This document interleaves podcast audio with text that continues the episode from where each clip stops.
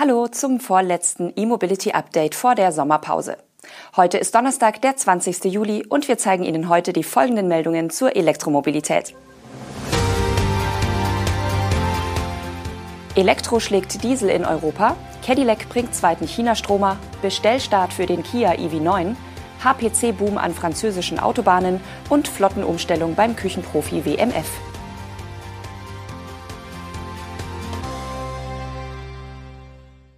Wenn das kein starkes Signal ist.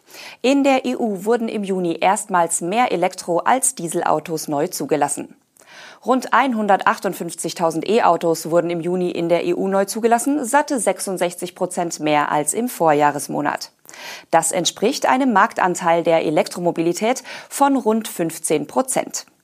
Im Juni 2022 lag der Elektroantrieb noch bei knapp 11 Prozentpunkten.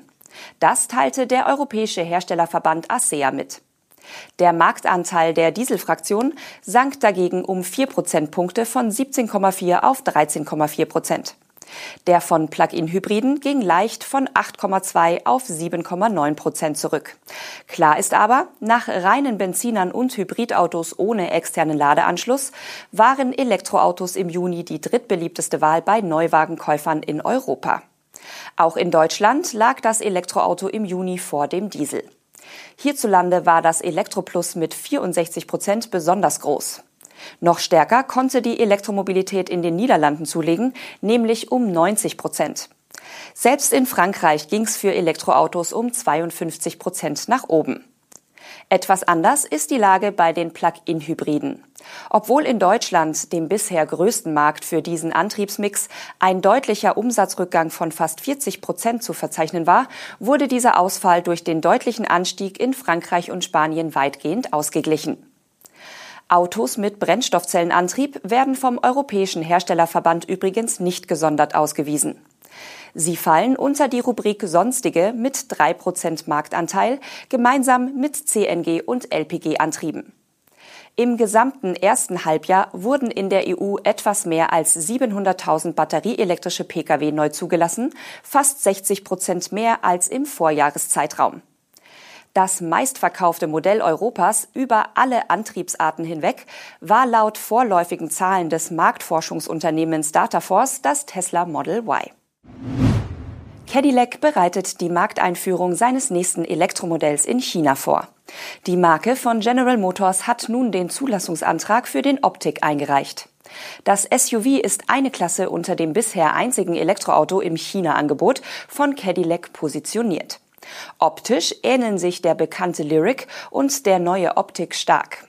Beide basieren auch auf der Ultium-Plattform von General Motors. Dennoch werden sich die Unterschiede nicht nur auf einige Zentimeter bei der Größe beschränken.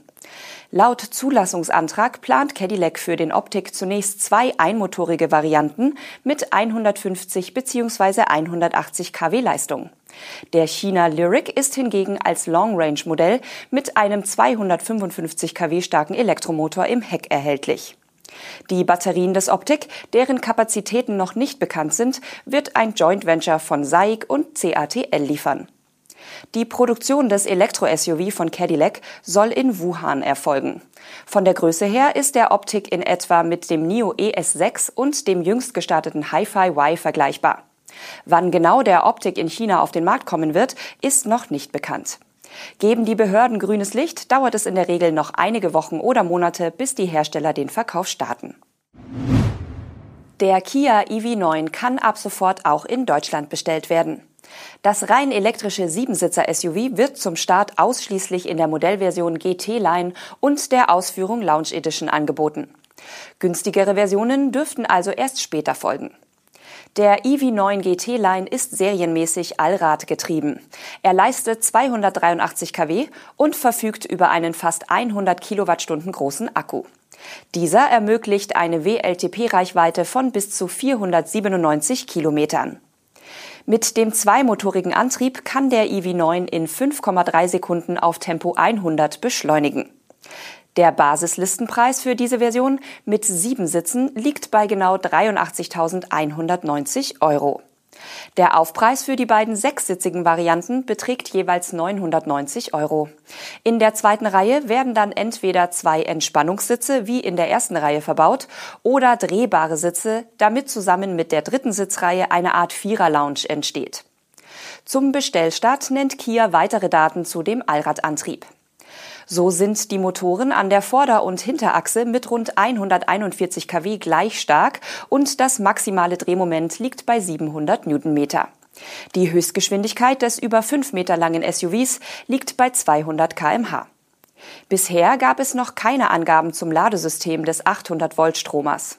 Nun schreibt Kia, unter Idealbedingungen soll sich der Akku des EV9 in rund 24 Minuten von 10 auf 80 Prozent laden lassen.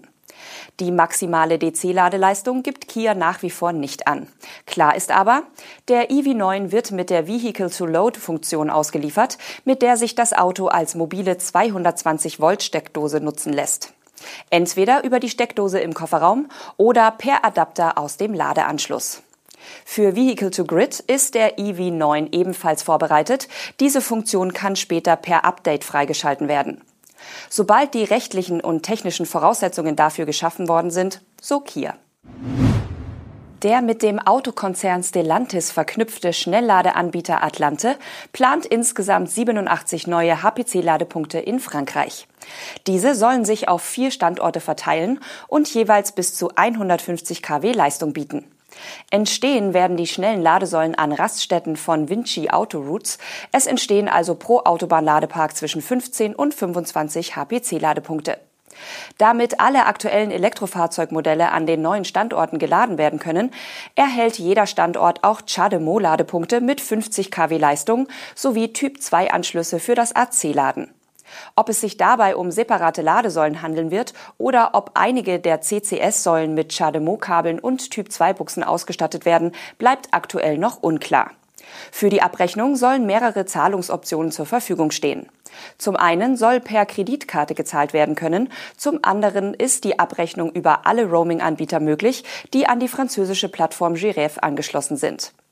Um die Auswirkungen des Baus auf die bestehende Umwelt zu begrenzen, sollen Drainagepflastersteine verbaut werden. Das begrenzt die Bodenversiegelung. Darüber hinaus will Atlante für jedes Projekt eine CO2-Bewertung durchführen. Zum Schluss wollen wir Ihnen noch ein besonderes Interview ans Herz legen. Die Marke WMF ist bekannt, unter anderem für ihre elektrischen Küchenhelfer.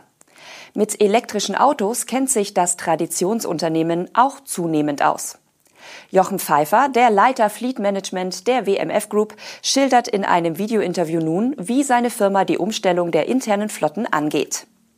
WMF kommt in Deutschland auf rund 300 Pkw und 330 Transporter. Die erste Nutzergruppe, nämlich das Management, soll für das Unternehmen nun bei der Elektrifizierung vorangehen. Wie Jochen Pfeiffer im Gespräch mit Electrif-Chefredakteur Peter Schwirz erklärte, kann diese Nutzergruppe nur noch zwischen Plug-in-Hybriden und batterieelektrischen Pkw wählen. Rund 40 Prozent der Dienstwagen im Management seien auf diese Weise bereits elektrifiziert. Konkret zwischen 45 und 50 Stück. Außerdem will WMF mittelfristig auch seine Serviceflotte elektrifizieren. Das ist mit 330 Transportern die größte Teilflotte. Dort ist die Umstellung auf E-Antriebe laut dem WMF-Mann besonders herausfordernd, da die Techniker bundesweit verteilt sind. Wie WMF diese Herausforderung anpacken will, erläutert Pfeiffer im Video. Schauen Sie doch gerne mal rein. Das war's von uns am heutigen Donnerstag. Das letzte E-Mobility Update der Woche und vor unserer Sommerpause erscheint am morgigen Freitag. Bis dahin.